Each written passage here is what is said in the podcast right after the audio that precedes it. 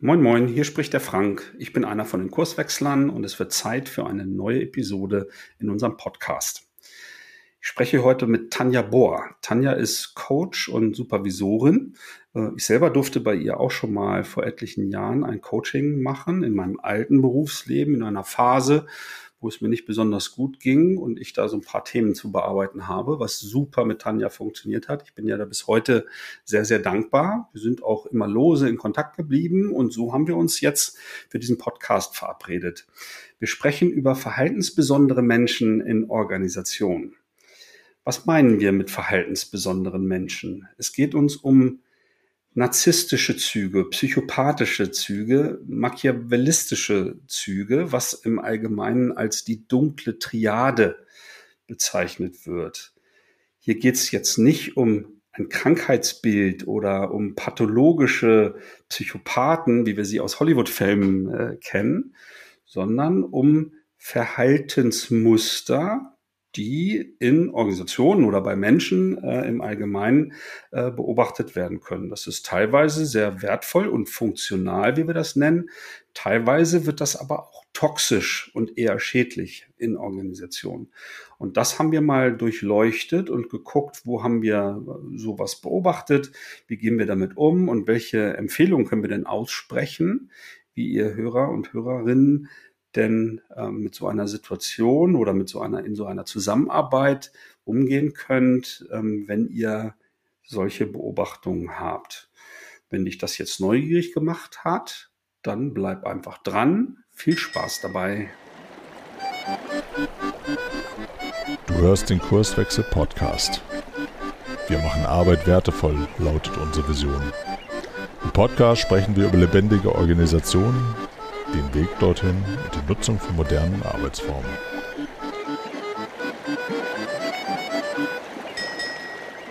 So, da sind wir auch schon mittendrin. Hallo Tanja. Hallo Frank. Ja, schön, dass ich dich heute hier in meinem virtuellen Studio begrüßen darf, damit wir über verhaltensbesondere Menschen in Organisationen sprechen können. Aber bevor wir da inhaltlich mal näher reinschauen, um herauszufinden, was meinen wir eigentlich, wenn wir naja, so, so, so, ein bisschen konspirativ über verhaltensbesondere Menschen nachdenken und sprechen. Ähm, vielleicht erklärst du den Hörern einfach, wer bist du, wo kommst du so her, womit beschäftigst du dich? Ähm, ja, vielleicht starten wir so mal. Ja, sehr gerne. Vielen Dank für die Einladung. Ich freue mich sehr, hier zu sein in deinem virtuellen Studio. Ja, ich bin Tanja Bohr. Ich habe im Wesentlichen drei Standbeine. Ich bin langjährige Trainerin, habe große Projekte begleitet seit über 20 Jahren, bin Coach und tiefenpsychologische Supervisorin bei Hart, wie ich immer sage, mit vollem Herzen dabei, äh, was zu drei äh, großen Handwerkskoffern führt im Training. Klassisch die Methoden und mit äh, Tools, die man so kennt. Im Coaching eher das Verhalten, also was kann getan werden.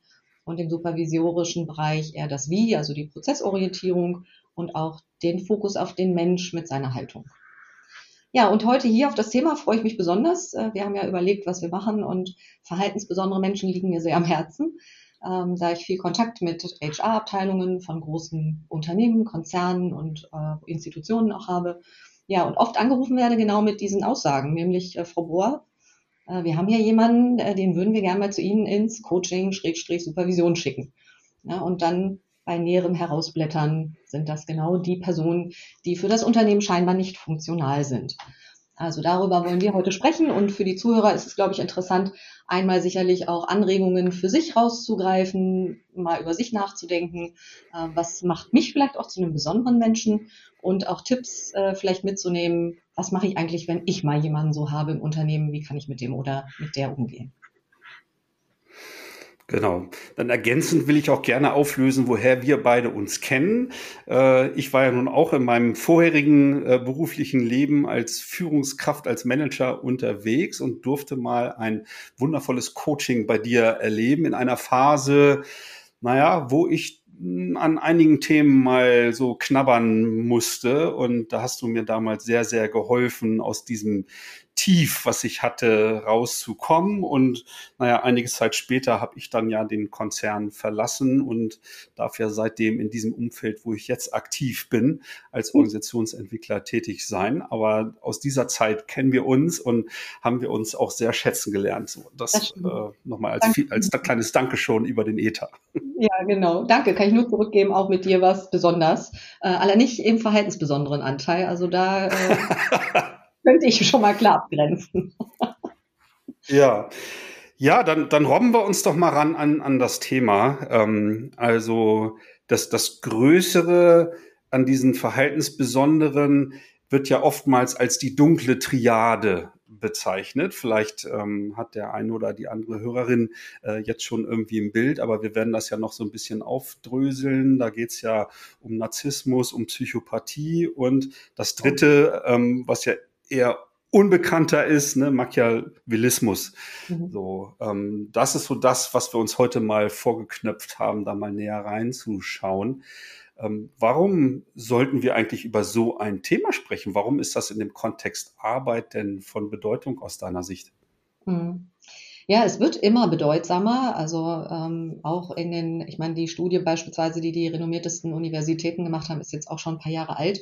Aber auch da habe ich beobachtet für meinen Anteil, dass ähm, insbesondere in den äh, Führungsebenen von Konzernen und Organisationen, die erfolgreich sind, auch erfolgreiche Manager, Vorgesetzte, Führungskräfte agieren, die durchaus Züge äh, aus dieser dunklen Triade aufweisen. Das zeigen ja auch die Statistiken, dass die besonders erfolgreich sind, besonders charismatisch, besonders anziehend, besonders leistungsbereit. Also genau die finden wir halt äh, in den Top-Positionen der Unternehmen in der Regel. Nicht nur da, aber sehr häufig da. Hm.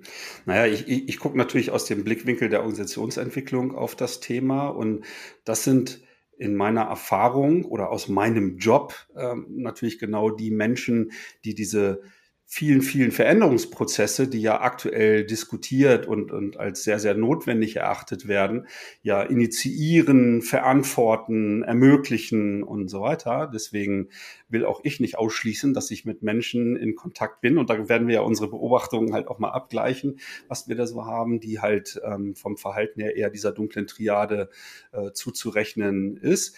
Wir, wir wollen natürlich jetzt nicht auf pathologische oder, oder Krankheitsfälle äh, im eigentlichen Sinne sprechen. Das werden wir auch noch aufdröseln, äh, was denn da diesen Unterschied ausmacht, wenn da jemand verhaltensbesonders ist, also eher narzisstische Züge als Beispiel, äh, und wann es vielleicht dann krankhaft wird. Aber über dieses Krankheitsbild wollen wir natürlich heute äh, nicht in dieser Intensität sprechen. Ähm, ich weiß nicht, womit wollen wir denn anfangen mal? Äh, wo, wo zieht's dich denn hin zum zu Psychopathie mal so ein bisschen abzugrenzen, was so dahinter steckt? ja, zäumen das Pferd von hinten auf, genau. Also äh, mit der Psychopathie hast du auch gleich den Volltreffer gelandet, finde ich. Ähm, weil in besondere, also die Züge der Psychopathie oder ich bleib mal in dem Wording der dunklen Triade, in der besonders stark ausgeprägten Variante. Und ja, da sind wir dann in der Pathologie wahrscheinlich eher ähm, finden wir Personen, die sehr angstfrei sind, sehr impulsiv, äh, kaltherzig und risikobereit agieren. Ähm, ja, es gibt sicherlich die äh, Krimis, die wir äh, in Deutschland und Amerika so kennen, profitieren sehr von der Rolle des Psychopathen, äh, die allgemein für Spannung sorgen, so die Bösewichte auch bei Superhelden-Krimis. Ne? Aber in der wahren Realität, äh, wenn wir das abgeschwächt betrachten, sind das in Unternehmen beispielsweise Personen, die vor allem angstfrei sind, risikobereit sind und insofern sich nicht scheuen, auch vielleicht mit dem Allgemeingut oder dem Geld bestimmter Menschen große Risiken einzugehen. Auch mit Ihrem eigenen? Wie ist da deine Erfahrung? Ich habe Gott sei Dank zumindest, ohne dass ich äh, das genau sagen könnte, nicht so viel Kontakt mit Psychopathie oder Psychopathen. Toi, toi, toi. Ähm, mhm. ähm, aber im Allgemeinen sind, äh, ich nehme mal die, ich gehe mal raus aus der Pathologie, sind das Menschen, die, wie gesagt, sehr angstfrei sind und kaltherzig nicht nur na, mit ihrem eigenen Geld wahrscheinlich ebenso. Ich kann mir nicht vorstellen, dass es da einen Unterschied gibt. Aber ich denke, sehr großzügig sind überhaupt äh, mit allem, was es an Risiko einzubringen geht, auch entsprechend umzugehen. Also sind halt, man darf nicht vergessen, es gibt keine Empathie, äh, es gibt eine niedrige soziale Verträglichkeit. Das sind Eigenschaften, die allen drei Persönlichkeiten zu eigen sind. Insofern äh, wird da nicht drum geschert, was andere dazu sagen. Äh, da wird impulsiv reagiert und damit auch oft verletzende Verhaltensweisen an den Tag gelegt. Hast du Erfahrungen gemacht mit? Mm, naja, also ähm, wenn, wenn ich es richtig für mich greifen kann, dann ist ähm, ein Psychopath ja jemanden, äh, dem sozusagen nur an seinem eigenen Wohl äh, gelegen ist. Ne? Und egal wie er das hinbekommt, diese Bedürfnisbefriedigung irgendwie äh, erreichen möchte und ähm, sich sogar an dem Leid von anderen ähm, ergötzt. Ne? Dass das sozusagen zusätzlich so ein, ein Antrieb ist. Und da bin ich bei dir. Ähm, dass ich glaube nicht, dass ich schon mal einen echten Psychopathen im Berufsleben äh, beobachtet habe. Also das kann ich mir schwer vorstellen. Also ich sag mal, diese, diese Nuancen zwischen diesen drei Facetten der dunklen äh, Triade, die sind ja durchaus fließend, ne? aber äh, wenn, wenn ich mal, äh, das hatten wir ja vorher besprochen, ich habe ja so ein paar Filmfiguren äh, mir, mir rausgesucht genau, und ich stelle mir jetzt da so einen Hannibal Lecter äh, äh, vor, der so der Inbegriff des Psychopathen ja, ja ist, damit die Hörer sich vielleicht dann auch nochmal an, an äh, sowas erinnern äh, können oder so. Ähm, da sicherlich in einer hochgradig krankhaften äh, Form, aber abgeschwächt, hm, ist mir zumindest nicht bewusst, dass mir so jemand schon mal begegnet ist. Aber gut, ganz ausschließen kann man das sicherlich nicht. Ne? Naja, also Vielleicht nochmal zur Ergänzung, dass ähm, die Reinform in dem Sinne, wie wir das jetzt gerade besprechen, gibt es ja sowieso in den seltensten Fällen. Im Allgemeinen geht es ja eher darum, äh, ja, wie so ein Kuchen vielleicht, ne? wie hoch ist der Anteil an Schokolade, äh, Mürbeteigboden und ähm, Limonencreme vielleicht, äh, eine meiner Lieblingssorten. Und da muss man halt gucken. Und wenn wir von Psychopathie sprechen und der Anteil, sagen wir mal, der Mürbeteigboden sei der psychopathische Anteil ist besonders hoch, dann äh, kann der Kuchen trockener sein, äh, als das vielleicht im anderen Fall ist.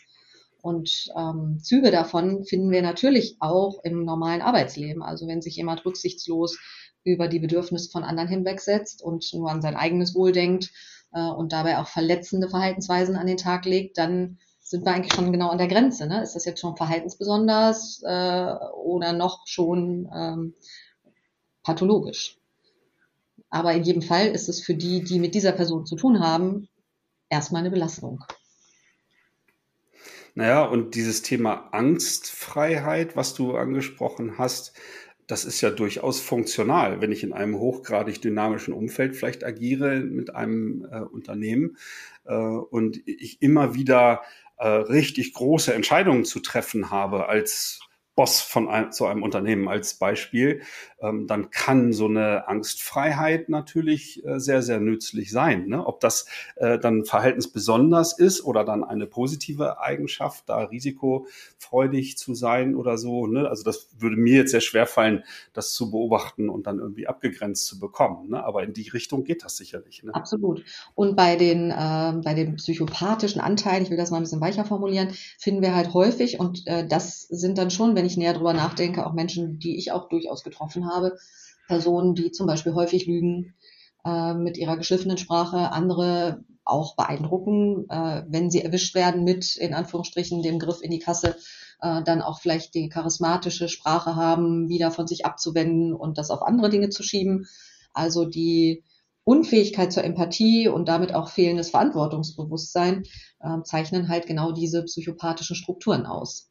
Und die finden wir sicherlich auch in Unternehmen, gar nicht nur in den Vorstandsebenen, aber überall da, wo zulasten des Arbeitgebers gehandelt wird. Also sei es materiell oder auch äh, in Bezug auf jegliche Art von Ressourcen, Menschen inklusiv.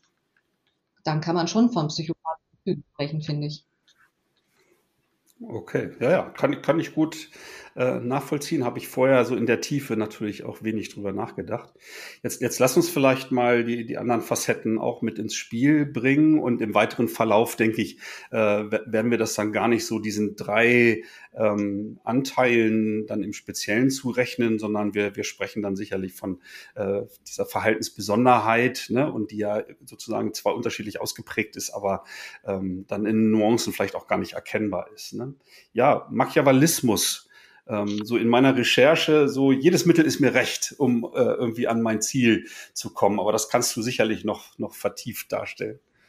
Ja, bei den Machiavellisten die Neigung zur Ausbeuterei, das Misstrauen generell, die Beratungsresistenz äh, finde ich sehr ausgeprägt. Und da musste ich jetzt gerade lächeln innerlich, als du sagtest, ähm, wir gucken auf Verhaltensbesondere, weil zum Machiavellisten hätte ich einige Beispiele von Top-Führungskräften, großen Unternehmen, äh, patriarchalischen Führern, muss man wirklich sagen, äh, die ihr Thema gnadenlos durchziehen auf Rücken der Mitarbeitenden teilweise, die sehr erfolgreich damit sind, aber beispielsweise nur ihre Vorstellungen auch durchsetzen möchten im Unternehmen. Und das äh, hört sich auf den ersten Blick ja immer ganz gut an. Erfolgreicher Unternehmer, hat klare Vorstellungen, hat klare Ziele. Hm, wenn das aber beispielsweise dahin führt, dass Mitarbeitende in ein bestimmtes Schema gepresst werden, also sie können nur dann im Unternehmen bleiben, wenn sie bevorzugte Verhaltensweisen an den Tag legen, wenn sie bevorzugte optische Attribute zeigen. Also beispielsweise wird ähm, Übergewicht als Inkompetenz gewertet oder bestimmte Verhaltensattribute von Frauen insbesondere, die vielleicht zu männlich in Anführungsstrichen auftreten, als ähm, ja nicht hilfreich für das Unternehmen in der Führungsebene gesehen und die werden klar gemobbt oder natürlich erstmal versucht durch viel Aufmerksamkeit, Anerkennung und gleichzeitig Liebesentzug dahin zu bringen, dass sie ihr Verhalten auch entsprechend verändern. Und da komme ich als Coach wieder ins Spiel. Ne, Frau Bohr, wir haben hier jemanden, die soll mal so in die Führungsebene gehen. Ähm, können Sie sich da mal drum kümmern. So, was soll denn dabei rauskommen? ja, die soll so und so und so sein. Ist es äh, machiavellistisch für dich, ähm, wenn du äh, jemanden beobachtest, der zum Beispiel auch charismatisch dafür sorgt, dass Mehrarbeit oder Wochenendarbeit und solche Dinge von den MitarbeiterInnen geschultert werden, ohne dass es da vielleicht einen Zeitausgleich oder ähnliches halt gibt. Ne? Also auf diese charismatische, manipulative Art äh, zusätzliche Leistungen abgefordert werden. Vielleicht auch so, naja, das ist bei uns so und wenn du hier was werden willst, dann musst du schon diesen Zeitinvest mal bringen und äh, mit solchen Argumentationen. Wäre das für dich machiavellistisch? Ja, in Kombi mit Narzissmus, glaube ich, weil ähm, die, also es sind ja immer nochmal betont Kombinationen, ne? aber so die ähm, charmante Art, so dieses beeindruckende, das finden wir noch häufiger, glaube ich, in narzisstisch geprägten Persönlichkeiten. Aber ja, Mani, äh, Manipulation ist eine der Hauptkennzeichen von machiavellistisch geprägten Menschen. Wir sind hier sehr auf der Oberfläche, aber wir machen es ja auch bewusst so, um einfach Erkennbarkeiten zu ermöglichen. Ne? Also es geht ja nicht darum, im Unternehmen jetzt durch die Gegend zu laufen und zu sagen, du bist der, du bist der, du bist der, sondern es geht darum, sich klarzumachen, dass Verhaltensweisen die ich erlebe in meinem Arbeitsumfeld, ähm, wo ich manchmal diffus mit so einem Gefühl nach Hause gehe und sage, ich weiß nicht, irgendwas war komisch von beispielsweise der Versammlung, die du vielleicht im Kopf hast. Da hat doch unser Chef einfach nur charismatisch gesagt, äh, was da so gemacht werden soll. Und trotzdem gehe ich mit so einem diffusen Gefühl nach Hause, weil ich mich unwohl fühle. Das ist oft schwer zu identifizieren, wann Verhaltensweisen anfangen, die vielleicht ja toxisch, ungesund oder für mich persönlich einfach störend sind. Was ist denn das Funktionale von einem, äh, von so einem machiavellistischen Anteil? Wie, wie, wie greifst du das? Ist das so die Richtung, ähm, das ist so ein, äh, so ein guter Organisierer, der, der bringt so, äh, ähm, ja, der hat so die Fäden im Griff, auch wenn das dann vielleicht, wenn es toxisch wird, dann manipulativ wird. Aber geht das so in die Richtung oder wo ist das funktional für dich? Für mich ist das funktional, dass genau die ähm, auch in, in führenden Positionen natürlich durch ihren Eigennutz ähm, ihre Ziele um jeden Preis erreichen möchten. Und das tun sie ja in der Regel auch, weil sie sehr erfolgreich sind mit ihren ja auch manipulativen Vorgehensweisen. Also dieses zielstrebige, äh, ne, wenn es toxisch wird, jedes Mittel ist mir recht, auch zu Lasten von anderen, aber äh, dieses Grundsätzliche, das, was ich mir vorgenommen habe, ähm, ne, da komme ich auch an. Ne, das ist wahrscheinlich so ein, so ein funktionaler Aspekt. Ne? Ja, ein Beispiel zu dem gerade beschriebenen Fall, äh, wo die, der Coachie, also die künftige Führungskraft von mir begleitet werden sollte. Ähm, die Führungskraft hat das Angebot angenommen, ins Coaching zu gehen, um daran zu arbeiten, sich in diesen Verhaltensweisen, die gewünscht sind, äh, ja, voranzubringen. Äh, das ist über einen längeren Zeitraum gegangen. Ich bin da immer sehr klar und vertragsgebunden. Also ich würde solche Aufträge nie entgegennehmen, nur von der Leitungskraft, sondern arbeite in so einem genannten Dreiecksvertrag natürlich immer die Seiten für alle Parteien aus. Und äh, der, die Coachie, hat am Ende äh, sich trotzdem entschieden, das Unternehmen zu verlassen.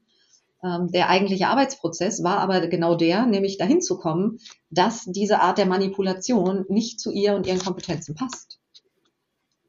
Aber da erstmal anzukommen und ein Gefühl dafür zu bekommen, Mensch, ich arbeite doch da eigentlich gerne in diesem Unternehmen äh, mit meinen direkten Kollegen, klappt doch alles. Warum fühle ich mich trotzdem im Kontakt mit Geschäftsführung beispielsweise unwohl und warum muss an mir irgendwas nicht in Ordnung sein?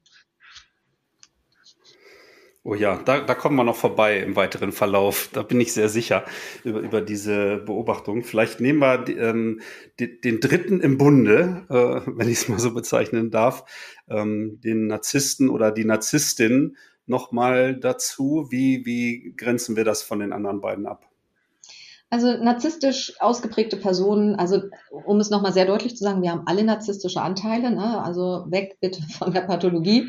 Äh, die brauchen wir auch, weil ein gewisser Narzissmus heißt auch, dass wir uns erstmal selber gut finden und äh, ein gesundes Selbstvertrauen haben.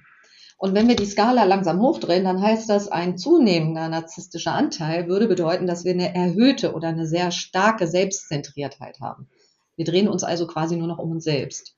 Und dann ist mein Anspruch, ähm, und meiner Meinung nach sind, ist das eigentlich ein Standard schon fast in, in erfolgreichen Unternehmen, mein Anspruch ist der, dass ich, ähm, dass die Welt sich ein bisschen um mich dreht, dass wir Ziele natürlich auch erreichen, mit einer gewissen Rücksichtslosigkeit möglicherweise. Äh, auch hier gibt es eine hohe Risikobereitschaft, hohes Anspruchsdenken, Suche nach Anerkennung, äh, und die Bühne, also das charismatische Frank, was du schon gesagt hast, das ist so ein Klassiker eigentlich für narzisstisch geprägte Personen. Ja, auch ich als Trainerin und Coach, ich habe lange Jahre Projekte gemacht mit, mit vielen hunderten Menschen und stand oft auf irgendwelchen Bühnen und in Räumen mit unbekannten Menschen. Wenn du als Trainer nicht eine gewisse narzisstische Tendenz hast, dann hast du verloren in diesem Beruf, weil du musst dich einfach immer wieder auch mit öffentlichen Meinungen auseinandersetzen. Du wirst immer bewertet, angeschaut. Ähm, ja, da musst du irgendwie klarkommen. Schwierig wird's nur, wenn es so ausgeprägt ist, dass du Kritik zum Beispiel nicht mehr annehmen kannst oder konstruktives Feedback. Das wäre auch eine Eigenschaft von narzisstischen Personen. Das heißt, das Funktionale ist genau dieses, dieses Selbstbewusste, so wie du es beschrieben hast, dass ich nicht bei jedem Gegenwind irgendwie einknicke und gar nicht mehr weiß, äh, wie ich mich verhalten soll, sondern dass ich halt auch mit Gegenwind mal umgehen kann Ne? Funktional ist es dann, wenn ich dann trotzdem reflektiere und dann durchaus mal eine Richtung wechsle und so weiter. Und äh, wenn es dann zu ausgeprägt ist, also dieser Hebel äh, äh, zu weit nach oben geschoben wurde oder so, dass ich dann gar keine äh, ja, Meinung links und rechts dulde, sondern sich äh, wirklich alles um mich dreht und äh, meine Sichtweise die einzig wahre ist. Ne? So könnte ich das gut zusammenfassen, glaube ich. Ne? Ja, und man kann das auch noch steigern. Man könnte sagen, also du sagst jetzt, wenn ich Kritik nicht dulde, bei dem ausgeprägten narzisstischen Anteil äh, geht das weiter. Da wird eine Kritik möglicherweise als eine so tiefgehende Kränkung erlebt, weil die inner, das innere Selbst da sehr fragil ist. Ich meine das wirklich wertschätzend auch, auch im Umgang, äh, dass diese Art der Kritik sozusagen komplett abgeblockt werden muss. Äh, bis hin zu gibt's nicht, hat nicht stattgefunden oder auch die Person, die kritisiert hat, muss weg. Äh, weil das alles auch als Gefährdung äh, für den eigenen Kern angesehen werden kann.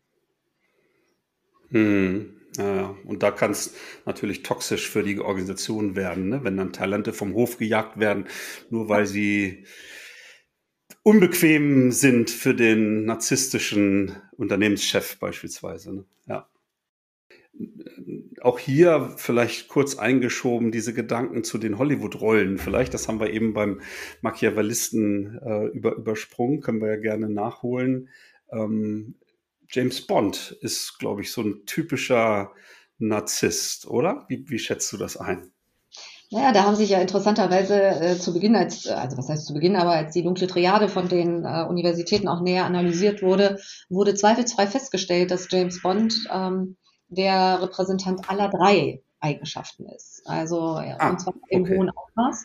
Ähm, schönes Beispiel dafür ist der Film Spectre, äh, wo er lässig, wie James Bond so ist, ne? äh, neben der Tatsache, dass er seine Geliebte im äh, Hotel verführt, äh, kurz mal gegenüber das Gebäude in die Luft sprengt, um irgendeinen Drogenring äh, kurz ähm, ja, zu eliminieren, psychopathische Anteile, äh, dann sich die Krawatte und die Manschettenknöpfe zurechtrückt, narzisstische Anteile äh, um wieder zurück in, äh, ja, in die Oase der Liebe zu gehen. Was auch nochmal deutlich werden lässt, dass die Anziehungskraft auch auf das weibliche Geschlecht äh, durch die Kombination dieser drei Anteile tatsächlich noch steigt. Also diese charismatische, äh, verführerische Komponente äh, ist bei aller, in Anführungsstrichen, Pathologen, pathologischen Seiten sehr verführerisch scheinbar. Nicht umsonst haben zum Beispiel hm. Persönlichkeiten die meisten Beziehungen. Hm, ja, kann ich, kann ich gut nachvollziehen.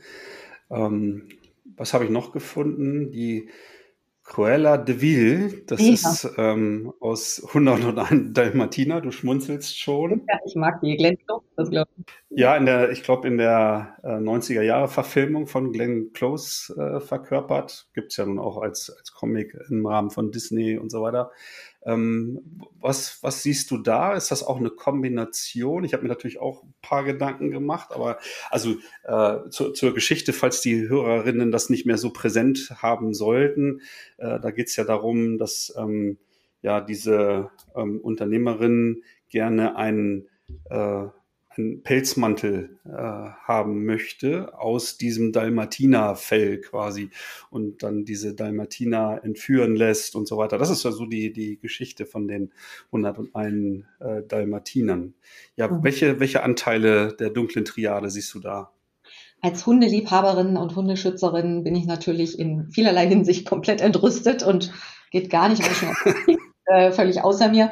Gleichwohl spielt sie überzeugend äh, für mich ja, natürlich einen hohen narzisstischen Anteil. Also die, die Idee, sich mit diesem Hundefell, mit den Tupfen einen wunderbaren Mantel zu machen, äh, ist ja auch nicht ihr erster in der Sammlung, sie hat ja viele. Ähm, ist also so diese absolute Skrupellosigkeit äh, für sich, ähm, diese ich stehe im Mittelpunkt, ich möchte gut aussehen und auch die absolute Unfähigkeit zur Empathie, weil diese Tiere werden ja auch den Haltern geraubt, äh, die ja auch das Tier vermissen oder die Tiere, ja, Hunde und Babys. Ähm, und auch Welpen sind ja besonders äh, ja, süß. Wer einmal Hundewelpen gesehen hat, weiß, wovon ich rede. Also das finde ich schon hochnarzisstisch. Aber ich bin davon überzeugt, auch in Kombination mit allen beiden anderen. Also ohne eine gewisse Psychopathie äh, lässt sich das ja gar nicht bewerkstelligen. Naja, und jedes Mittel scheint ihr recht zu sein. Ne? Das ist dann für mich dann immer so der Aufhänger für diesen machiavellistischen äh, Anteil, aber wir werden es nicht zu 100 Prozent aufgelöst bekommen. Ähm, eine Rolle habe ich noch. Äh, bin gespannt, ob du den Film kennst und die Rolle kennst. Äh, die Rolle heißt Annie Wilkes ähm, aus dem Film Misery, Stephen King-Verfilmung. Oh, ne? Ja, äh, verkörpert von der Oscar-prämierten großartigen Casey Bates, ah, okay. ähm, die ja ein, ein Schriftsteller, ähm, einen erfolgreichen Schriftsteller, der sich so in seinen ähm, Berg, in seine Berghütte zurückzieht, um in Ruhe zu schreiben, der aber dann im Schnee verunglückt, äh, quasi entführt in ihr Haus und äh, sie ist der größte Fan von diesem Schriftsteller und ähm, weil ähm, ja das, das Buchende, was er vorgesehen hat, halt nicht in ihre Welt passt, äh, zwingt sie ihn quasi äh, festgeschnallt am Bett und unter Qualen im Grunde das neu zu schreiben und, und so weiter. Ich habe das gelesen. Und Den Film kennst du nicht, ne? Oder? Nein, ich, ich, ich kann sowas nicht äh, sehen im, äh, als Film, weil das, ich bin für sowas zu empathisch. Mir geht das immer so unter die Haut. Äh, da, die mit mir im Kino sind, die möchten mich nicht dabei haben, weil ich ständig schreie, juchze, meine Ohren zuhalte und solche Dinge. Nein, also aber sag du mal, was ist deine Deutung, wenn du den Film gesehen hast? Was würdest du vermuten? Ja, also na natürlich ähm, ne, ist das für mich dann auch nicht so ganz trennscharf. Ne? Also die Psychopathie erkenne ich schon. Ne? Also dieser komplette Mangel auch an Empathie, an Schuldgefühlen, an Rollen für das, was sie dann äh, tut. Aber auch das Machiavellistische auch da. Jedes Mittel ist ihr Recht, ne? den da am Bett äh, zu, zu äh, fesseln. Und als er dann auch schon wieder ein bisschen gesunder ist, ihm dann mit so einem Hammer äh, die Füße zu brechen, dass er wirklich nicht mehr laufen kann und, und äh, solche Sachen. Also äh, schon sehr übel. Wahrscheinlich äh, würde ich mich für Psychopathie und Machiavellismus äh, entscheiden und am wenigsten vielleicht Narzissmus, weil es ihr gar nicht so um sich geht, äh, sondern ähm, ja diese Zielerreichung einfach um jeden Preis da im Vordergrund steht. Aber das ist jetzt nur so meine Einschätzung. Ja, der Zweck heiligt die Mittel, das Motto der Machiavellisten. Ähm, kann ich auch gut denken in dem Fall. Man, man muss ja immer sagen, wenn man die, die Eigenschaften nochmal so zusammenfasst, dass äh, auch eine positive Deutung ja möglich ist. Ne? Also äh, jetzt nicht in dem Beispiel, was du gerade beschrieben hast. Und ich glaube, in allen unseren genannten Schauspielrollen äh, finden wir eher sicherlich so die psychopathischen Anteile wieder oder sagen wir mal die pathologischen Anteile. Gleichwohl ist James Bond natürlich immer ein Hingucker und auch ich schaue die Filme gerne, weil es einfach spannend ist. Äh, und deshalb nochmal die positive Deutung alle Eigenschaften, die wir hier gerade besprechen, haben was zu tun mit hochintelligenten Menschen, die sehr angstfrei sind, was heutzutage in äh, schwierigen Zeiten nicht verkehrt ist, äh, die physisch und auch psychisch äußerst robust sind und auch eine Anpassungsfähigkeit an den Tag legen, um ihre eigenen Ziele zu erreichen. Also äh, schön beschrieben auch in deinem Beispiel, ne, wie wie viel Anpassung auch seitens der, ähm, ja, der Täterin, muss man ja sagen, ähm, geleistet wird, um ihr Ziel am Ende zu erreichen. Ja, und das äh, positiv gedeutet, wenn wir das nochmal wieder in den normalen Kontext der Organisation zurückführen, äh, dann kann man schon sagen, ja, das sind äußerst robuste und anpassungsfähige Menschen. Jetzt ist es ähm, bei uns Kurswechslern ja so, dass wir natürlich aus den unterschiedlichsten Blickwinkeln äh, auf Organisationen gucken, aber unser Hauptinstrument ist schon so die, die soziologische Systemtheorie. Und wenn man da mal so ein bisschen äh, äh forscht, dann, dann, stößt man natürlich so auf Erkenntnisse, ähm, dass halt die Rahmenbedingungen, das System einen sehr, sehr hohen Einfluss auf das Verhalten von Menschen hat. Ne, wir erklären das dann immer anhand von, von Beispielen, dass äh, derselbe Mensch in unterschiedlichen Kontexten halt auf ja, völlig unterschiedliche Art und Weise beobachtet wird, vielleicht im Kontext Arbeit als eher faul, ver verantwortungsvermeidend, äh, keine Entscheidungen trifft und und so weiter.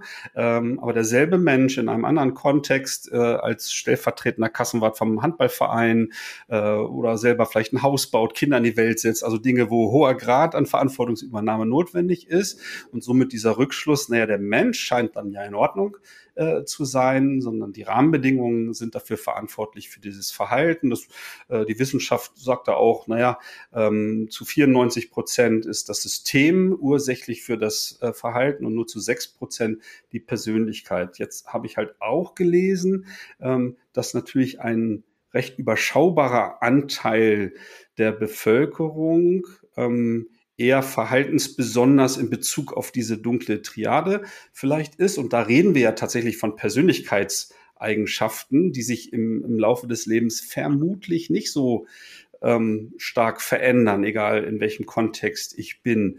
Ähm, ist das dann Zufall, dass dieser, aus deiner Sicht, das können wir jetzt wissenschaftlich nicht belegen, glaube ich, aber äh, ist das dann Zufall, dass dieser Prozentsatz so einigermaßen deckungsgleich ist? Reden wir also von verhaltensbesonders ne, mit diesen 5, 6 Prozent dann eigentlich immer von der dunklen Triade, deiner Meinung nach?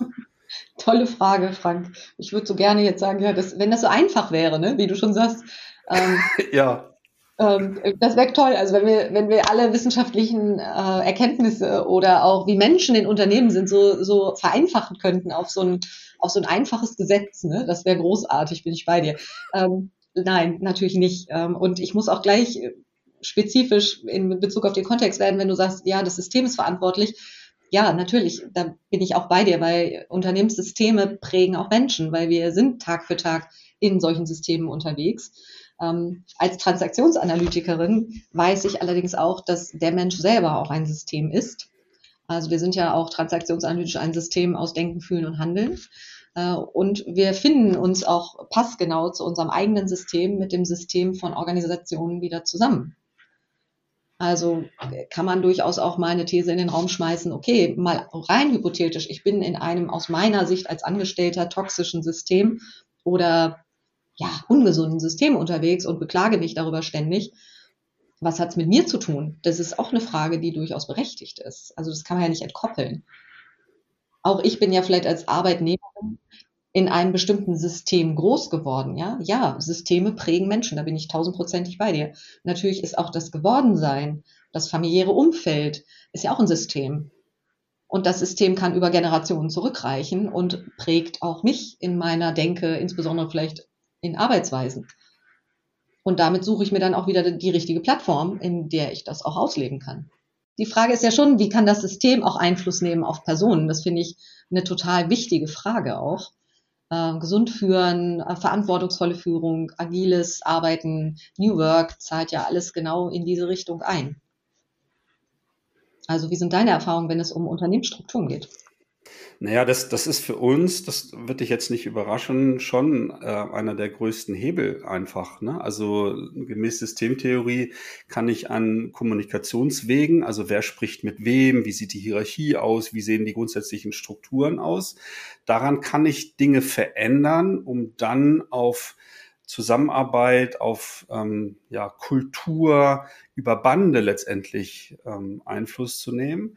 Das Zweite ist, dass ich an äh, Niklas Luhmann nennt das an Programm, also welche ähm, expliziten Spielregeln habe ich denn, welche Regeln, welche Prozessvorschriften äh, und so weiter. Und wenn ich da dann Veränderungen äh, vornehme, das heißt Regeln vielleicht weglasse oder Prozessvorgaben äh, verändere, reduziere, äh, ver verbreitere, was, was auch immer, in welche Richtung, dass ich darüber natürlich auch äh, Verhalten mit beeinflussen kann. Das dritte ist halt die, die personelle Besetzung. Also wer macht eigentlich welchen Job äh, und so weiter. Das sind so die drei Stellhebel gemäß ähm, Systemtheorie, die ich zur Verfügung habe, äh, um dann letztendlich ähm, auch Einfluss auf das Verhalten zu nehmen, aber halt eben nicht Menschen zu Seminaren oder äh, zum Heilen irgendwo hin zu schicken, damit sie ihr Verhalten irgendwie anpassen, sondern die Struktur steht da ähm, immer im Vordergrund. Ja. So, und ähm, ich, ich glaube schon,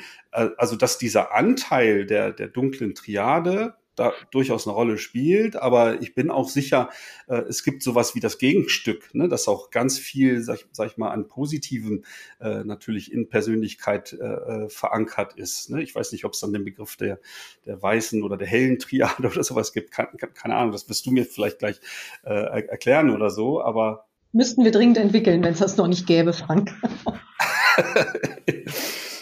ne, auch, auch da ne, gibt es wahrscheinlich äh, verhaltensbesondere Menschen, die da halt sehr positiv, ne, die dann vielleicht trotz ähm, trotz ganz schwieriger Rahmenbedingungen, ganz schwieriger Systeme immer optimistisch sind, immer das Gute sehen äh, und, und vorangehen und so weiter. Das ist dann ja wahrscheinlich auch etwas, was so ein System dann bei, bei äh, einzelnen Menschen irgendwie nicht kaputt zu kriegen scheint. Ne? Es gibt ja solche Menschen. Es gibt Menschen, die dann vielleicht eher äh, recht schnell den Kopf hängen lassen oder in der Teeküche stehen und ihr Leid klagen und so weiter. Ne? So, aber es, es gibt halt auch immer da die, die positiven Beispiele. Was auch immer das ausmacht, das kann ich psychologisch nicht erklären, aber das wäre dann für mich tatsächlich ja der, der psychologische Blickwinkel, wo die Systemtheorie ja eher zu einer anderen Erkenntnis kommen würde. Ja, ich freue mich über den, äh, Brück, den, den Brückenschlag zum konstruktivistischen Gedanken, weil ähm, auch die Transaktionsanalyse ist ihrer im System, also systemisch äh, umfassend und hat konstruktivistische Anteile. Und wir nennen das in dem Fall äh, einen selbstgeschaffenen Bezugsrahmen. Und dazu gehören auch die Optimisten, über die man übrigens im letzten Jahr, glaube ich, ist der Begriff mal hochgekommen, ähm, toxische Positivität. Ne, also die Menschen, die immer alles optimistisch, positiv sehen, können einem auch, finde ich, den Tag echt schwer vergällen. Ne, weil wenn du gerade so ein richtig echtes Leid hast, ähm, und jemand sagt immer, ach komm, ist ja alles nicht so schlimm und ach, geht auch wieder geradeaus, äh, finde ich auch nicht angemessen. Also das hat für mich auch eher was Schiefes, so vom Gefühl her. Aber um nochmal den konstruktivistischen Gedanken aufzunehmen, diesen selbstgeschaffenen Bezugsrahmen, also so wie ich die Welt sehe, wie ich die Welt definiere, das Gewordensein, wie ich mich als Persönlichkeit entwickelt habe, mm, das ist, finde ich, auch meine Aufgabe als Coach oder Supervisorin, zu dieser Wirklichkeit eine Metaposition zu haben. Also die äh, konstruktivistisch gibt's ja diese Art der Subjektivität eigentlich nicht. Also die Frage ist sozusagen, wie schaffe ich es, mich selbst aus einem anderen, ja, sagen wir, aus einer Metaebene von oben zu betrachten und andere Eindrücke und andere Wirklichkeiten auch über mich selber zu entdecken. Um damit letztendlich auch vielleicht mehr Zufriedenheit zu erreichen, aber auch mehr Stimmigkeit, mehr Passigkeit zu gewissen Zielen und Vorhaben, die ich habe und letztendlich auch zu meinem Arbeitgeber.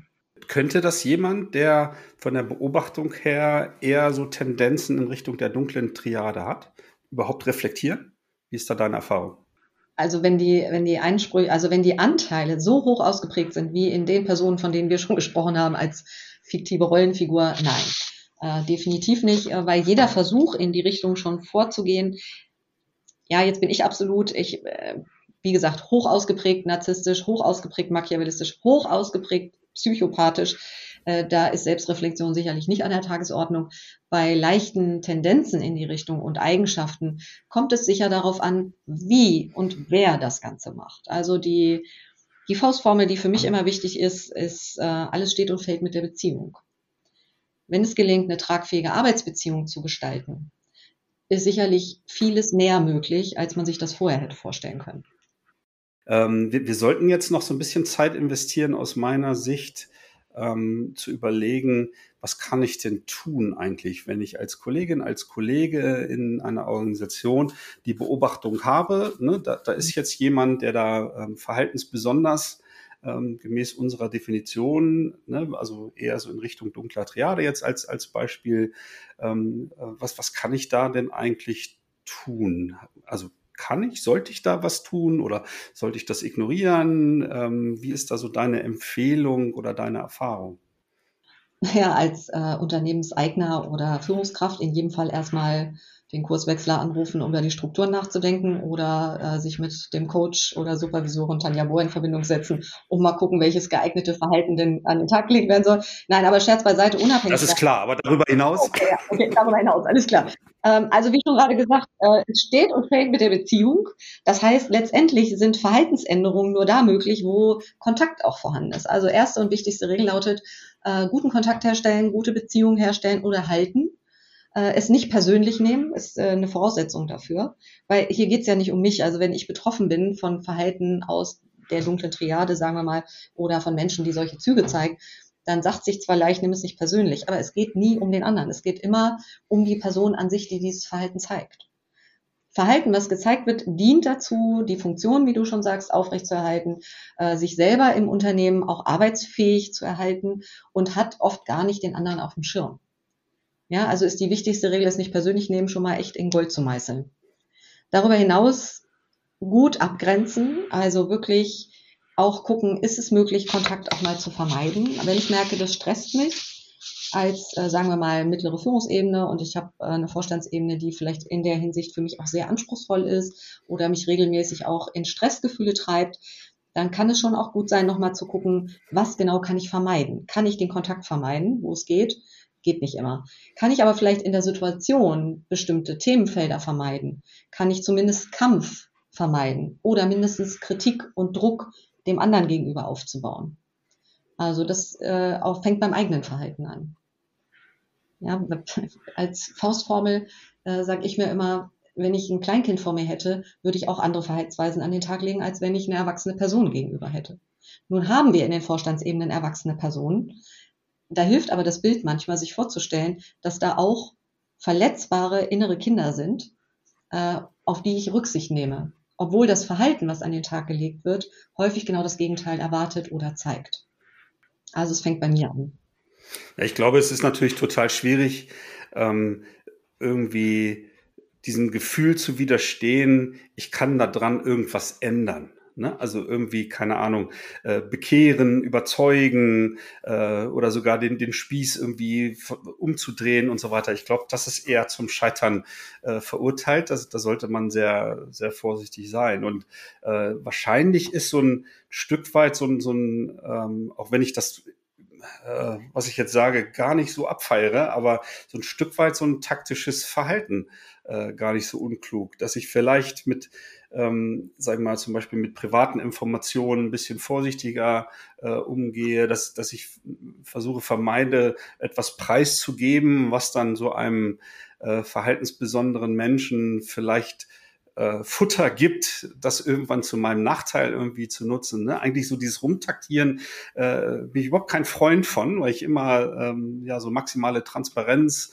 empfehle oder so. Aber ich glaube, in so einem Umfeld ähm, ist das sicherlich schwierig, oder? Ne? Also da muss ich gucken, wie ich damit umgehe. Ne? Also äh, ich bin bei dir, ich nenne das aber anders. Für mich ist das eher eine selbstreflektiertere Verhaltensweise.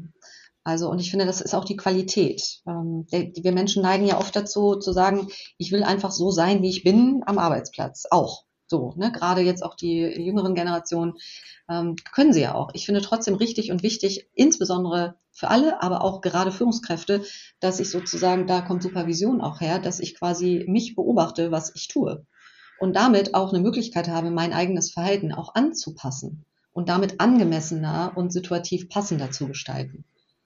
Das würde ich jetzt nicht taktisch sein. Also taktisch hat für mich eher was negativ manipulatives, so meintest du es, glaube ich, auch, sondern eher auch mehr zu verstehen, womit haben wir es eigentlich in der Situation zu tun und mein Verhalten, wenn es denn gelingt, ähm, ja, erstmal wahrzunehmen, wie reagiere ich, wie würde ich gern reagieren und im zweiten Schritt auch vielleicht so eine Art Emotionsregulation tatsächlich an Bord zu haben und zu sagen, okay, ich muss jetzt nicht laut werden, schreien, alles hinschmeißen, ja, ich mache mal ein Beispiel aus meiner Arbeitswelt, äh, wo ein Mitarbeitender aus Sorge vor Kompetenzverlust, äh, er war zum Assessment Center angemeldet, schon mal prophylaktisch äh, seine Wohnung gekündigt hat und die Kündigung der Arbeitsstelle schon mit zum AC gebracht hat. Einfach weil so groß die Sorge war, negativ aus diesem AC herauszukommen, dass sozusagen als Gesicht wahrender Anteil schon mal ganz klar ist, okay, dann habe ich hier schon mal alle Register gezogen und bin dann raus. Ja, und wenn man das versteht, dann heißt das auch im Kontakt mit solchen Menschen, dass ich einfach in der Lage bin, mein eigenes Verhalten ein Stück daran anzupassen, dass ich vielleicht ein in Sorge geratenes inneres Kind vor mir habe und vielleicht den jetzt nicht zusätzlich noch anschreie, weil er das vorhat. Das finde ich dann eher rücksichtsvoll. Auch schwierige Menschen haben nette Seiten. Vielleicht tatsächlich so eine allerletzte Facette vielleicht. Ähm, ich, weil ich kann mir vorstellen, und ich glaube, sowas beobachte ich durchaus ab und zu, dass ähm, aufgrund dieser ähm, ja, eher Empathielosigkeit und, und ähm, diesen anderen Attributen, die wir jetzt dieser dunklen Triade da eher zugeschrieben haben, Menschen, die solche Persönlichkeitsstrukturen haben, durchaus Erfolg haben. Das heißt, wir finden die dann halt in äh, Führungspositionen, in verantwortlichen Positionen und so weiter. Und dass das so anziehend auf andere Menschen wirkt, dass dieses Verhalten kopiert wird. Ne? Also man muss über Leichen gehen, man muss äh, manipulieren und so weiter. Dann werde ich auch erfolgreich. Das ist vielleicht gar nicht Teil meiner Persönlichkeit, wie das bei dem ist, wo ich es beobachte. Ähm, trotzdem wirkt es attraktiv und ich versuche das zu imitieren, um meinen eigenen Erfolg äh, wahrscheinlicher werden zu lassen. Was, was sagst du zu dieser These und äh, was empfiehlst du Menschen, ähm, die so eine Beobachtung vielleicht haben in Bezug auf Dritten oder sich jetzt ertappt fühlen und so weiter? Ähm, wie, wie gehe ich denn damit dann um? Da ist ja mehr drin an Verhaltensveränderungen als jetzt bei den eigentlichen, die beobachtet werden, oder?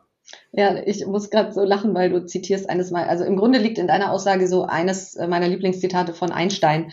Äh, um ein tadelloses Mitglied einer Schafherde zu sein, muss man vor allem ein Schaf sein. Und äh, das ist äh, genau, wenn ich diese Art des, ich bin mal ein bisschen übertrieben, äh, schwarz-weiß denke, wenn ich so eine Art nicht vorhandene Selbstreflexion habe, ja, dann gehe ich halt mit den Schafen. Ne? Und habe da auch sicherlich meinen Erfolg oder bin damit auch zufrieden, weil es vielleicht zu meiner Passigkeit und meinem System passt. Habe ich aber eine gute Selbstreflexion und kann beobachten, was hier gerade passiert, sowohl von außen als auch von innen. Und ich beobachte mich vielleicht dabei, wie ich gerade zum Schaf mutiere und dieser Herde hinterherlaufe, ohne mich vorher gefragt zu haben, ist das eigentlich meine Richtung?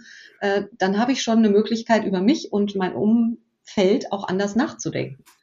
Und da, finde ich, liegt ja die Chance drin.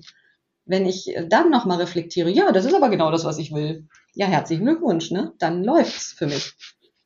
Sage ich an der Stelle aber, nee, da habe ich so noch gar nicht drüber nachgedacht, aber das war doch klar, äh, dass erfolgreich hier, guck mal, der ist doch auch erfolgreich, äh, dann komme ich vielleicht nochmal zu anderen Erkenntnissen.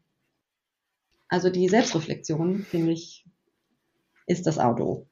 Naja, und auch natürlich wieder das System. Wenn das System genau diese, äh, dieses Verhalten fördert und ich dann äh, aufgrund dieser Imi Imitierung äh, die nächsten Karriereschritte beispielsweise machen kann und so weiter, äh, dann ist es halt auch hochgradig funktional, dass Menschen sich so verhalten. Ne? Und diese Muster dann zu durchbrechen äh, und besprechbar zu bekommen. Da sehe ich dann sozusagen meine Chance, ja, genau. sozusagen am System zu arbeiten und eben nicht am Menschen, ne? weil der Menschen der Mensch, zumindest der, der da nur imitiert, hat ja eine Chance, sich bei veränderten Rahmenbedingungen ähm, durchaus einem anderen Verhalten dazu nähern. So, ne, das ist so mein Gedanke dazu. Äh, da bin ich so bei. Und nur noch mal sagen, für mich gibt es da kein Entweder-Oder, sondern ein sowohl als auch. Deshalb mag ich auch unseren Diskurs so gerne. Ne, weil natürlich ist es sowohl wichtig, die Unternehmensstrukturen im Auge zu behalten und auch zu verändern, wo es nötig ist, Prozesse auch anzupassen und gleichermaßen auch die Menschen darin immer wieder zu sehen, mitzunehmen äh, und auch zu entwickeln. Ne? Und nur wenn beides zusammenpasst, äh, finde ich, wird es auch ein Erfolg. Ich denke, das können wir so stehen lassen, ähm, weil die, die Zeit ist so verflogen, liebe Tanja. Es hat mir so viel Spaß gemacht, mit dir in dieses Thema einzutauchen, aber wir wollen äh, die, die Hörerzeit jetzt nicht äh, noch weiter strapazieren.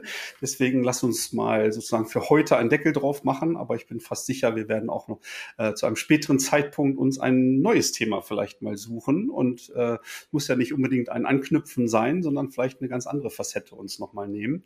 Von daher, ja, vielen Dank Dank, dass du dir die Zeit genommen hast, mit mir über dieses Thema hier zu sprechen. Ähm, wie immer der Aufruf an euch Hörer und Hörerinnen da draußen, wenn ihr eine andere Sichtweise habt oder ähm, ein, ein Lob oder eine Kritik loswerden wollt, äh, schreibt uns gerne, mir zum Beispiel an unsere E-Mail-Adresse podcast.kurswechsel.jetzt.